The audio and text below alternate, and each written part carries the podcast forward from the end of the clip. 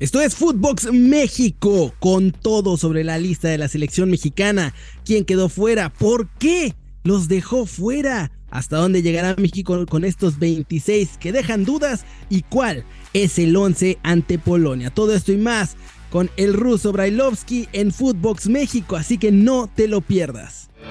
Footbox México, un podcast exclusivo de Footbox. Hola, ¿qué tal amigos? ¿Cómo están? A nombre de André Marín les doy la bienvenida a Footbox México, acompañado como siempre de Daniel, el ruso Brailovsky. ¿Cómo estás, Daniel? Hola, ¿cómo andás? Todo bien, todo tranquilo. Digo, eh, eh, esperando la lista que ya, ya se cumplió, ¿no? Ya dieron la lista, este, estábamos todos pensando en qué podía llegar a suceder. Bueno, ya lo tenemos claro, ¿no? Quiénes se van y quiénes se quedan. De primera impresión, Rusito, ¿qué te dice esta lista de las intenciones de Gerardo Martínez. Bueno, siempre que aparece una lista previa de un mundial, este, podemos llegar a estar en desacuerdo con algunos puntos y eso es normal y eso es claro y, los apuntes van a seguir siendo siempre igual porque todos somos técnicos y todos pensamos que tiene que estar este o faltar el otro. Pero en definitiva yo siempre he dicho que los técnicos ninguno se va a pegar un balazo en la pierna o en la cabeza y lo que terminan llevando siempre son los futbolistas que ellos creen que son los necesarios, los idóneos para poder llegar a jugar este, y, hacerle ganar al técnico los partidos que quieren ganar. Eh, para mi gusto, eh, para mi gusto en lo personal, tendría que haber estado Dieguito Laines, más que nada porque no conozco, no veo dentro del mismo plantel un futbolista con las características de él que te puede llegar a jugar 15 minutos, 20 minutos y cambiarte el ritmo de un partido. Es definitivo que eh, ha elegido por jugadores que a él seguramente le pueden llegar a dar mucho de lo que él piensa, pero si hablamos de la parte relacionada, por lo menos, insisto, para mi gusto, con el tema del desequilibrio y de alguien que pueda llegar a darte algo distinto, Dieguito Lainez tenía que haber estado. Muy bien, hay un par de temas bastante polémicos sobre la mesa. El primero de ellos es, me gustaría tratarlo contigo porque además tú jugaste para varias selecciones, Rogelio Funes Mori.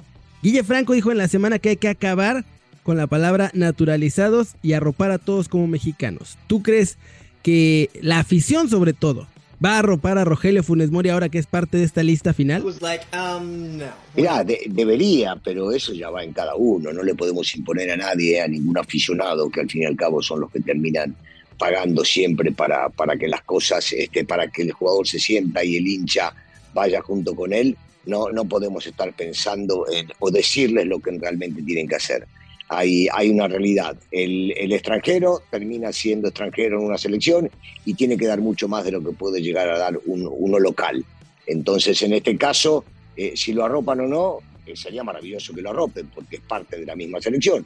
Pero por el otro lado, exigirle algo que en realidad no depende de nosotros y que puede llegar a depender del gusto del aficionado, me parece una locura meternos en ese tema nosotros. Y dentro de esta misma línea, Raúl Jiménez no está entero no ha jugado y si no juega contra Suecia ruso, va a tener 83 días sin haber enfrentado un solo partido antes de que arranque la Copa del Mundo. Va por una jerarquía, lo dice el propio Gerardo Martino, pero ¿hace bien? Porque tenemos al goleador de la Europa League. Sí, no, no, bueno, que, hace bien para, para lo que él determina, seguramente sí, ¿eh? no hay ninguna duda. Está eligiendo lo que él cree que es lo más conveniente para que le dé a su equipo, a su selección, todo lo que le puede llegar a dar para, para llegar a lo más alto. Eh, eh, esto es indudable. Eh, que tenía que haber estado para mi gusto Santi, pero no dejando afuera a Raúl, porque Raúl es sumamente importante y, lo puede llegar a hacer en el torneo jugando los minutos que juegue. no, ahí yo, yo no, en realidad no cambiaría. Hubiese llegado un delantero más. Si en una lista, siempre cuando se juegan los mundiales, en las listas terminan apareciendo cuatro o cinco futbolistas que no van a jugar. Imagínate ahora que son 26, seguramente aparecerán muchos más que no vayan a jugar y me parece que teniendo la lesión que tiene, eh, que es muy engañosa, pero muy engañosa, teniendo esa lesión me parece eh, que se podía haber, se podía haber llegado un, un futbolista más como en este caso el Chequito. Ruso, mójate aquí en Footbox México. ¿Cuáles hubieran sido tus cinco cortados? Eh, mira, yo hubiese llevado a Laines, dejado afuera a Alvarado o a Romo, o a Romo, y definitivamente eh, hasta te agregaría que en, todo caso, si tengo que meterlo también a Dieguito Laines, dejo a estos dos que te acabo de mencionar. Muy bien. Otra cosa importante, El Tata Martino se la pasó hablando, Ruso, se la pasó hablando toda la semana que el cambio generacional se lo habían encargado a él y que él sabía este cambio generacional y todo eso. México va con la segunda selección más vieja toda la Copa del Mundo y ah. en el mundial en el que tenía la oportunidad de llevar a tres jugadores más, no lleva ni un solo sub-23. ¿Dónde está ese cambio generacional, Ruso? Bueno, este, tenemos que ver que es una realidad. El técnico nacional está mirando lo que más le conviene en este caso para llevar un grupo este, que le sirva, que le sirva a él y no se está, no está mirando en lo que puede llegar a pasar este, para, para, el próximo, para el próximo torneo mundialista. Está, tan definitivo como él mismo se sabe fuera, fuera de la selección nacional y por lo tanto decide elegir a los jugadores más experimentados. Es la pauta que nos, que nos está dando, ¿no? Los experimentados vienen este, y a los experimentados me baso en ellos, confío en ellos y creo que son ellos los que me pueden llegar a dar mucho.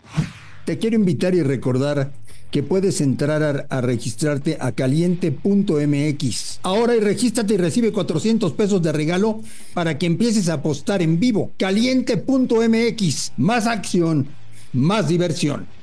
Bueno, con esta lista no nos va a quedar más opción para el Mundial.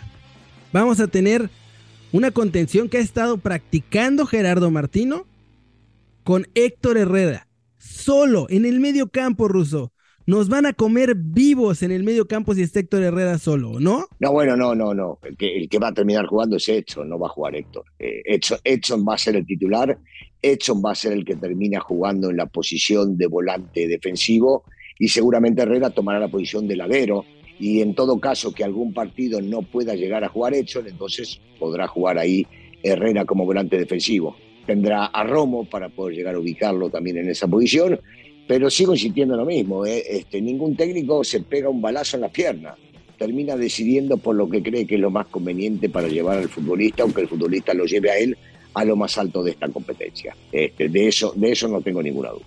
Y ahora, esto es que hemos mencionado es lo que nos parece negativo de esta lista, pero Tata Martino, digo, salvo el Vasco Aguirre en 2010, ha sido el único entrenador en los últimos 20 años que tiene México que ya estuvo en un mundial y que ya se sabe por lo menos la maña para tratar de salir de fase de grupos. ¿Eso nos va a jugar a favor o no? ¿Tú crees que ni siquiera va a contar? Ah, bueno, tiene mucha experiencia, pero muchísima experiencia. Ya le, ha tocado estar este, en, esta posición eh, al Tata Martino, el tipo. Yo sigo sosteniendo que él sabe lo que hace y que podemos o no estar de acuerdo con sus decisiones, que son muy cortitas, ¿eh? será uno, dos jugadores que no estaremos de acuerdo prácticamente todos. Y, me parece que hay que darle la derecha, hay que darle la derecha entendiendo eh, por lo mismo que te decía, la experiencia que tiene el técnico, la sapiencia que tiene el técnico, eh, que ningún técnico se dispara la pierna como para agarrar, para no, no llevar a buen puerto este, a su selección. Entonces, yo creo que hay que confiar, hay que ser inteligentes, hay que darle la derecha y después jugaremos si lo que terminó haciendo fue bueno o fue malo. Pero de entrada ya está decidido, estos son los futbolistas y no tengo, insisto, no tengo la menor duda que si él llevó a estos futbolistas es porque está convencido que lo mismo le pueden dar un muy buen torneo. ¿Tú crees que veremos a Raúl Jiménez? Por lo menos el segundo partido, porque si está para el tercero ya puede que ni nos sirva de nada tenerlo. Yo, yo creo que deben estar esperanzados eh, todos, y hablo del cuerpo técnico, de la selección, eh, los doctores deben estar muy esperanzados en poder tenerlo ya desde el primer partido posiblemente no para 90 minutos. Yo tengo la ilusión de que vaya a jugar un par de minutos contra Suecia ahora, en el partido amistoso que tienen, y que pueda llegar a rendir y que se sienta bien y que todo esto le pueda llegar a traer eh, ciertos dividendos a lo que pueda llegar a ser en este caso el Tata Martino.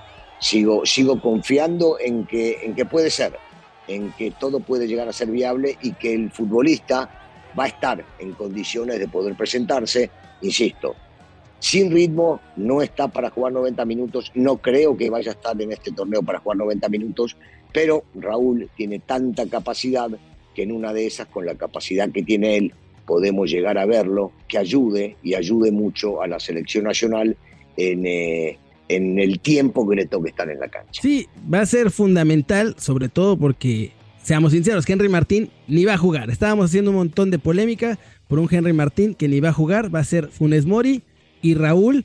Y para ti, ¿quién más va a formar este 11? Sobre todo en el partido contra Polonia. Russo, ese lo tenemos que ganar a como de lugar o prácticamente estamos fuera. ¿Cuál sería tu 11 o crees que va a ser el 11 del Tata Martino? No, bueno, yo, yo igualmente me permito este, no estar de acuerdo contigo. Yo creo que, que, Henry sí posiblemente vaya, vaya a poder llegar a disputar algún partido, este, que, pueda, que pueda llegar a estar eh, y, que seguramente si está le va a dar mucho al, a, la selección. Eh, por la forma de jugar que tiene en este caso el técnico y lo que le gusta, me parece que va a aparecer jugando este, Rogelio Funemori de titular y, después ya el técnico verá qué es lo más conveniente dependiendo de cómo vaya transcurriendo el partido. Pero para mí empieza jugando Rogelio, que es lo más parecido que tiene a Raúl Jiménez en esta selección. Y de lateral izquierdo, Gallardo en modo Dios en sus últimos partidos ha estado volando por la banda izquierda. O, o, un Gerardo Ortega que, ojo, eh, no, es, no, no, tiene muchos reflectores, pero ahí está y llegó de meter gol con el Genk. Sí, yo, yo lo veo, yo lo veo en este caso, lo veo a, a, Gallardo. Eh. Gallardo también ha levantado muchísimo su nivel y me parece que él va a ser el titular, por lo menos, por lo menos de entrada, que va, va a terminar jugando. Vega va a ser una pieza fundamental. Es el mundial de Alexis Vega. Con este mundial se confirma el jugador que es y de paso hasta se nos va a Europa o cómo le vamos a hacer con Vega, ruso. Bueno, le, le deseamos todo lo mejor, eso es indudable. Vega anda muy bien y anda muy derecho dentro de, la selección. Este, lo, puede, lo puede llegar a demostrar. Ojalá, ojalá le vaya, le vaya muy bien y que las cosas le resulten. Me parece que tiene, tiene condiciones, tiene condiciones eh, y ojalá las pueda llegar a demostrar. No, no es fácil, no es fácil dentro de, de, la misma selección poder llegar a ganarse. No es lo mismo jugar un mundial, pero me parece que tiene, tiene condiciones viene en buen momento, es rápido, es encarador, es un tipo que le puede llegar a, servir mucho a la selección nacional y ojalá no me equivoque y que le vaya bien a Vega, porque si le va bien a Vega seguramente le irá bien a la selección nacional. Antes de continuar, quiero recordarles amigos de Footbox que si quieren demostrar qué tan buenos estrategas son, lo pueden hacer en Draftea. Descarguen la app de draftea.com, usen el código Footbox y recibirán un 30% adicional en su primera recarga. Recuerden que es el Daily Fantasy oficial de la Selección Nacional de México. Ahí te va a ir una con jiribilla, ¿eh, Rusito? A ver, a ver, venga. Contra Irak. Gerardo Martino ni siquiera quiso poner a Kevin Álvarez. Pone a Néstor Araujo, le roba una hoja de la libreta del profe Osorio y pone tres centrales, uno como un falso lateral, para liberar a Jesús Gallardo. Vamos a ver esta central. Con Gallardo liberado por izquierda contra Argentina. Lo veo, lo veo medio complicado que vaya a arriesgar demasiado contra Argentina. No veo arriesgando mucho contra Argentina. Yo creo que más que nada tendrá que ver con el resultado que vaya a sacar en el primer partido.